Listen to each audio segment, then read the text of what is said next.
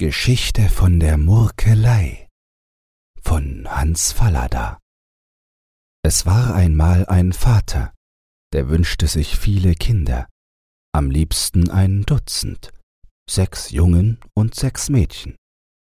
Es geschah ihm aber nicht nach Wunsch, sondern er hatte nur zwei, einen Jungen, den nannte er den Murkel, und ein Mädchen, das hieß er die kleine Mücke. Weil ihm das aber nicht genug war, dachte er sich noch mehr Kinder aus. Zu seinen Zweien noch zwei, so dass er doch wenigstens ein Drittel Dutzend voll hatte. Von den ausgedachten Kindern nun nannte er das älteste Träumlein. Das war ebenso alt wie der Murkel und seine besondere Gefährtin. Und wenn der Murkel ein Junge war, so war Träumlein ein Mädchen. War Murkel blond, so war Träumlein dunkel. War Murkel wild und laut, so war Träumlein sanft und leise. In Wirklichkeit aber gab es Träumlein gar nicht. Der Vater hatte sie sich nur ausgedacht. Keiner konnte Träumlein je erblicken, die Mutter nicht und der Murkel auch nicht. Nur der Vater sagte, er sehe sie immer, wann er nur wolle, und er wusste viel von ihr zu erzählen. Und genau wie mit dem Träumlein war's mit dem Windwald. Den hatte sich der Vater als Spielgesellen für die kleine Mücke ausgedacht. Das war ein kleiner Junge, rasch wie der Wind und immer vergnügt. Am liebsten lief er barfuß, und stets vergaß er sein Taschentuch. Oft sagte der Vater kopfschüttelnd zu der kleinen Mücke, wenn ihr die Nase fortlief, Genau wie dein Bruder Windwald. Wo hast du denn dein Tüchlein?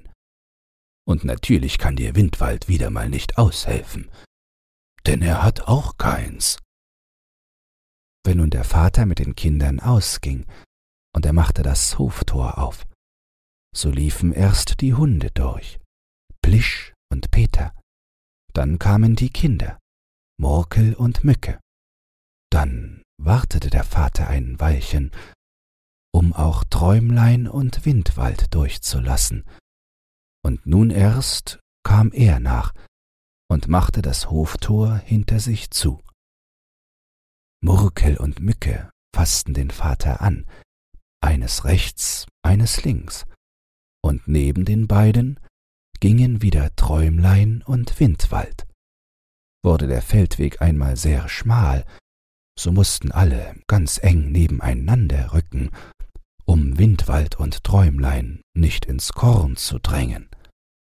Voran aber tobte der Plischi, der noch jung war, und hinternach zottelte der Peter und ließ sich immer rufen, denn er war schon alt, viel älter als der Vater.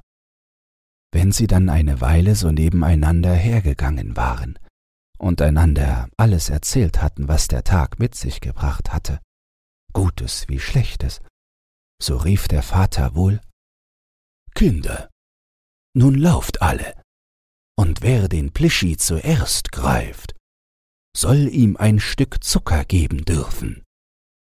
Da stoben die Kinder los, und wer sonst sie laufen sah, sah nur zwei, den Murkel und die kleine Mücke. Der Vater aber sah vier, und er hastete hinter drein, den keuchenden alten Peter auf den Fersen, und er feuerte die Kinder an und rief Mücke, fass doch den Windwald an. Oder Murkel, Willst du mal das Träumlein nicht schubsen?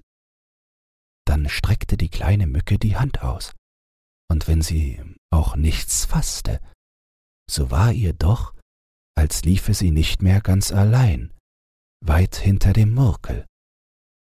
Und auch der besann sich, sah sich um, wich zur Seite, während der Plischi, der wohl gemerkt hatte, dass die wilde Jagd ihm galt, immer fröhlicher voransprang und immer lauter bellte.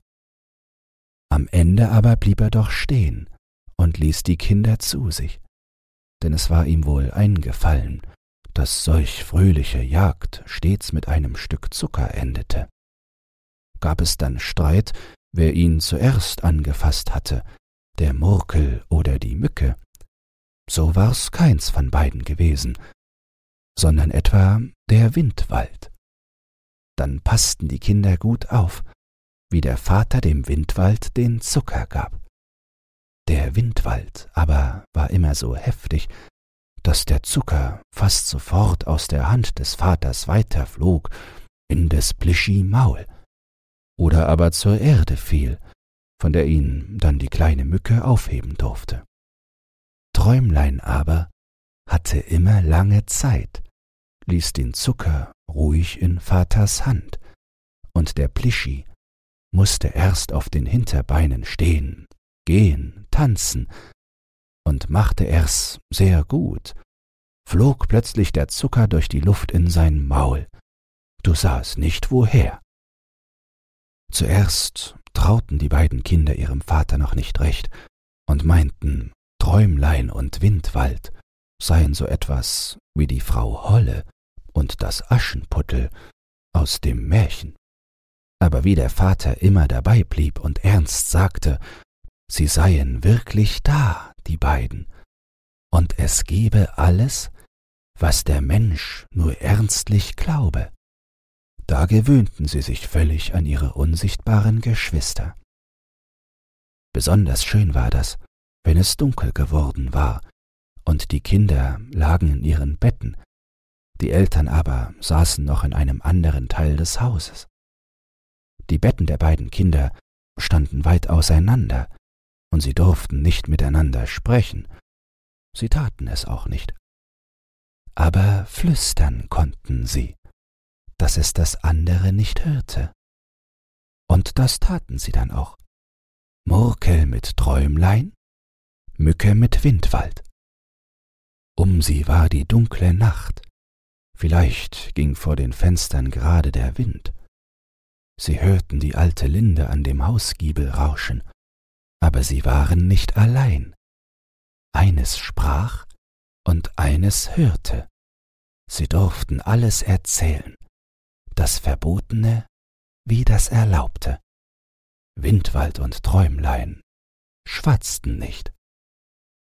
Kam der Morgen und ging der Murkel, der schon groß war, mit Schiefertafel, Lese- und Rechenfibel in die Schule, so blieb die kleine Mücke doch nicht allein. Sie saß vielleicht in ihrer Sandkiste und baute aus Kirschkernen, die immer zahllos von genaschten Kirschen um den alten Kirschbaum lagen, und aus Gänseblümchen einen Garten. Und wenn etwas nicht gelang, so war der Windwald daran schuld. Gelang es aber sehr gut, so musste es der Windwald bewundern. Unterdes saß der Murkel in der Schule, und wenn auf allen Schulbänken vier Kinder saßen, auf der seinen saßen fünf, ohne dass es der Lehrer merkte. Das war das Träumlein, das an seiner Seite saß. Und es war ein Wunder, was das Träumlein alles wusste und wie es half, wenn man zu rasch gelesen hatte. Wie heißt das Wort? fragte der Lehrer streng, denn der eilige Murkel hatte weicher gelesen, weil er wusste, dass das lange Wort danach Heuhaufen hieß. Und es war doch richtig, dass die Heuhaufen weich sind. Sah er das Wort aber nun näher an, so merkte er wohl, es konnte nicht weiches sein, es lag kein Ei in seiner Mitte, wie ein Ei im Hühnernest. Wenn der Murkel nun das Wort vor den Heuhaufen immer länger anschaute, und es war wieder mal so ein hässliches Wort, wie er sie gar nicht mochte, oben lang und unten lang, und er kam nicht darauf, und der Lehrer sagte schon ganz ungeduldig, Na wird's nun bald. Das ist ein ganz leichtes Wort. Da war's dem Murkel, als spräche etwas ganz leise neben ihm das Wort. Der Lehrer rief ungeduldig Willst du mal nicht vorsagen, Ursel? Aber darum brauchte sich der Lehrer nicht zu sorgen. Was die Ursula hartig sagte, dahin hörte der Murkel gar nicht. Auf das Träumlein hörte er. Und das Träumlein flüsterte lautlos, mit dem Mund an seinem Ohr. Ja, es war beinahe, als flüsterte sie es inwendig. H und O macht Ho. Eine Silbe. H und E macht He. Andere Silbe. Eine Silbe Ho, andere Silbe He. Hohe Heuhaufen, rief der Murkel laut. Das wurde aber auch Zeit, sagte der Lehrer. Setz dich. Und der Murkel setzte sich, ganz rot, nicht etwa, weil er sich schämte, sondern weil er so glücklich war. Er war aber so glücklich, weil ihm Träumlein geholfen hatte, und er fühlte genau, das Träumlein gab es wirklich. Der Vater hatte recht, es war in ihm und um ihn. Auch ein Kind war nie allein. Es kam eine Zeit in dem Leben der Kinder, da wurde der alte Hund Peter sehr krank. Die Haare fielen aus, und er bekam Geschwüre über den ganzen Leib. Wenn die Kinder an seine Hütte liefen und fragten, Wie ist es, Peter? Der Vater geht mit uns aus. Kommst du nicht mit? Da hob der alte Hund mühsam den Kopf und sah die Kinder traurig mit seinen trüben Augen an und wedelte ein kleines bisschen mit seinem Schwanz. Da fragte der Vater, Wer von euch will hier bleiben und dem Peter ein wenig Gesellschaft leisten? Aber keins wollte es, nicht der Murkel, nicht die kleine Mücke. So müssen wir heute ganz ohne unsere Geschwister Windwald und Träumlein gehen, sagte der Vater. Denn die bleiben nun hier. Das wird kein schöner Spaziergang. Und das wurde es auch wirklich nicht so viel die Kinder dem Vater auch zu erzählen hatten. Mit der Zeit verstummten sie. Sie sahen über ihre Schultern, sie sahen rechts, sie sahen links. Es war nur die Luft da, mit dem Sommerwind darin. Die war auch sonst da, doch sonst wussten sie, das Träumlein und der Windwald waren in der Luft. Aber diesmal waren sie es nicht. Diesmal waren die beiden daheim beim kranken Hunde Peter. Und auch der Plischi schlich nur traurig mit und sprang nicht lustig wie sonst voraus. Auch ihm fehlte sein Gefährte, der Peter. Da drängten die Kinder nach Hause zu kommen, so fehlten ihnen Windwald und Träumlein. Als sie aber auf den Hof traten, war da ein Herr im weißen Mantel. Das war der Tierdoktor, der sagte, Ja, nun ist der alte Hund gestorben. Murkel und Mücke fingen an zu weinen, und nun tat es ihnen erst recht weh, dass sie nicht bei ihrem alten Freunde geblieben waren und dass sie ihm nicht Adieu gesagt hatten. Sie begruben den Peter unter vielen Tränen auf der Wiese am Wasser, und am Abend fragten sie ein jedes seinen Gefährten, wie es mit Peter gewesen war. Und sie hörten alles, Murkel von Träumlein, Mücke von Windwald. Nun waren sie schon nicht mehr so traurig, denn es war ihnen, als seien sie doch ein ganz bisschen dabei gewesen. So lebten die vier gemeinsam, und sie erlebten so viele Dinge miteinander, dass es gar nicht zu erzählen ist. Da war das eine Mal, dass die Kinder heimlich ins Boot gestiegen waren, und die kleine Mücke fiel ins tiefe Wasser und konnte doch nicht schwimmen. Der Murkel schrie, aber der Windwald rannte wie der Wind, und der Vater kam aus dem Haus geschossen, schneller als eine Schwalbe, und holte die Mücke aus dem Wasser. Ein anderes Mal waren die Kinder in die Priesterfichten gegangen, um die Nester von den alten Krähen hinunterzuschmeißen, die den ganzen Herbst und Winter zu Hunderten um das Haus krächzten, dass es ein Grausen war. Da verstieg sich der Murkel in einer Fichte und konnte nicht vor und zurück, und vor Hilflosigkeit und Angst fing er an zu brüllen. Die kleine Mücke aber lief aus Schreck fort. Da saß der Murkel nun oben, und die Krähen krächzten und schwirrten immer näher. Er meinte vor Furcht zu vergehen und hoffte, es käme jemand, der ihm hilfe. Es kam aber keiner. Schließlich besann er sich auf das Träumlein, und sofort hörte er auch ihre leise Stimme, die immer war, als spräche sie in ihm. Sie wies ihm einen Aststumpf, auf den er den Fuß setzen konnte, einen Zweig, an dem Halt war. Sie sagte, Mach nun die Augen zu, Murkel, und rutsch. Und er machte die Augen zu und rutschte. Da war er heil und gesund unten. Träumlein und Windwald waren immer da. Sie machten, dass ein Kind nie allein war. Sie redeten und sie waren stumm. Sie liefen um die Wette und saßen still. Sie halfen und sie hatten immer Zeit, ganz anders als die anderen Kinder im Dorf. Nun wurden die Kinder größer und größer. Da wurde wieder alles ganz anders. Denn da geschah es, dass die Mutter anfing zu schelten, und sie sagte Vater, was ist das für eine schreckliche Murkelei mit unseren Kindern? Das halte ich nicht mehr aus, und das mache ich nicht mehr mit. Die Mücke hat ihr Taschentuch verloren.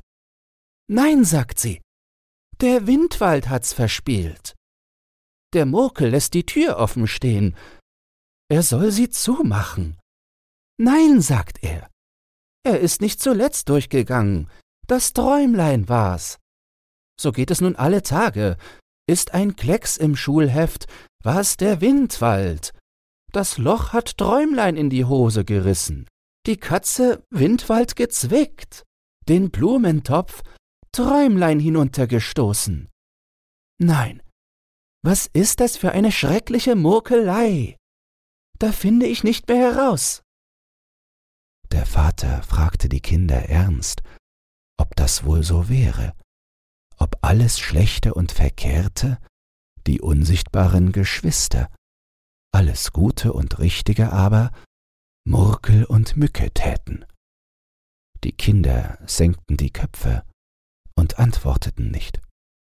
Da sagte der Vater, er wolle es noch eine Woche mit ansehen. Sei es dann nicht anders geworden, so müsse er Träumlein und Windwald in die Welt schicken. In dieser einen Woche wurde ein Spiegel zerbrochen. Hatte der Windwald getan. Vaters Zeitung lag zerrissen beim Plischi in der Hundehütte, statt auf seinem Schreibtisch hatte keiner verschleppt. Vielleicht aber das Träumlein. So ging es immer weiter, bis der Vater die Kinder an der Hand nahm und mit ihnen hinausging in das Land, auf einen Berg, wo man die Seen, die Wälder, die Dörfer und die weiten langen Landstraßen sieht. Es war ein grauer, windiger Herbsttag. Die Kinder gingen still an des Vaters Hand, Traurig zottelte der Plischhund hinterdrein. Als sie auf die Höhe des Berges gekommen waren und das Land unter sich sahen, mit den vielen Straßen, nahm der Vater seine eigenen Kinder bei der Hand, und er sprach Nun geht hinaus in die Welt, Träumlein und Windwald. Meine Kinder wollen jetzt große Menschen sein. Da können sie euch nicht mehr gebrauchen und er winkte ihnen zu und rief, Ihr seid treue und hilfreiche Geschwister gewesen. Dafür sollt ihr vielmals bedankt sein. Vielleicht kommt noch einmal wieder eine Zeit, da wir euch gebrauchen können. Dann kommt ihr wieder zu uns. Die Kinder fingen an, jämmerlich zu weinen, denn wenn sie in der letzten Zeit schon nicht mehr so recht an ihre Geschwister geglaubt hatten, sondern immer gedacht hatten, sie sind nur ein Märchen vom Vater, nun, da sie grausam in die herbstliche, windige Welt gestoßen sein sollten, gedachten sie, wie die lieben Unsichtbaren Abend für Abend bei ihnen in den Betten gelegen hatten, und sie taten ihnen von Herzen leid. Doch vor allen Tränen hatten sie nicht gesehen, welche Straße Windwald und Träumlein gegangen waren. Darüber bekamen sie schon auf dem Heimweg das Zanken. Der Vater aber ging still nebenher, denn er hatte seine Kinder Windwald und Träumlein von Herzen lieb gehabt. Die Zeit ging und ging, und die Kinder wurden große Leute, die keiner mehr Mücke und Murkel nannte, sondern Herr und Fräulein. Und sie hatten so viel zu tun und zu denken, dass sie ihre alten Geschwister fast ganz vergaßen und gar nie mehr an sie dachten. Nur der Vater, der nun sehr alt geworden war, dachte noch an sie, und er sprach oft mit der Mutter darüber, welch lustige Murkelei doch das Haus gewesen war, als darin noch die kleine Mücke, der Windwald, das Träumlein und der Murkel lebten. Nach abermals einer Zeit aber bekamen die Mücke wie der Murkel selber Kinder, und als diese Kinder größer geworden waren, verlangten sie, dass ihnen Mücke und Murkel erzählten, wie es gewesen war, als sie selbst Kinder waren. Da besannen sich Mücke und Murkel auf das Träumlein und den Windwald, und sie erzählten ihren Kindern vieles von den beiden. Und den Kindern war es ganz so, als hätten Träumlein und Windwald wirklich gelebt.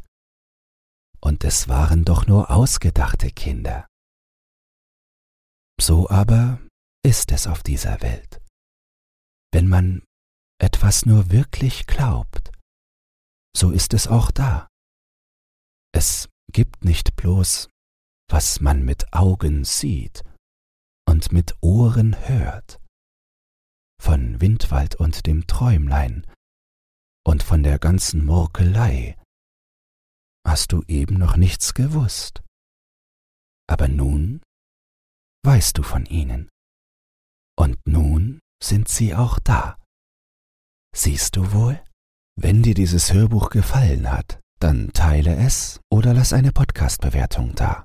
Und falls du nicht genug bekommst, weitere Märchen und Geschichten findest du auf meinem YouTube-Kanal Hörbücher zum Einschlafen. Wenn dir dieses Hörbuch gefallen hat, dann teile es oder lass eine Podcast-Bewertung da. Zudem hast du die Möglichkeit, unter den Shownotes bei Spotify anhand von Umfragen und Kommentaren mitzubestimmen, wohin es mit diesem Podcast gehen soll. Du hast Lob, Kritik oder einen Textwunsch, dann lass es mich wissen. Doch nun viel Spaß beim nächsten Hörbuch und eine geruhsame Nacht.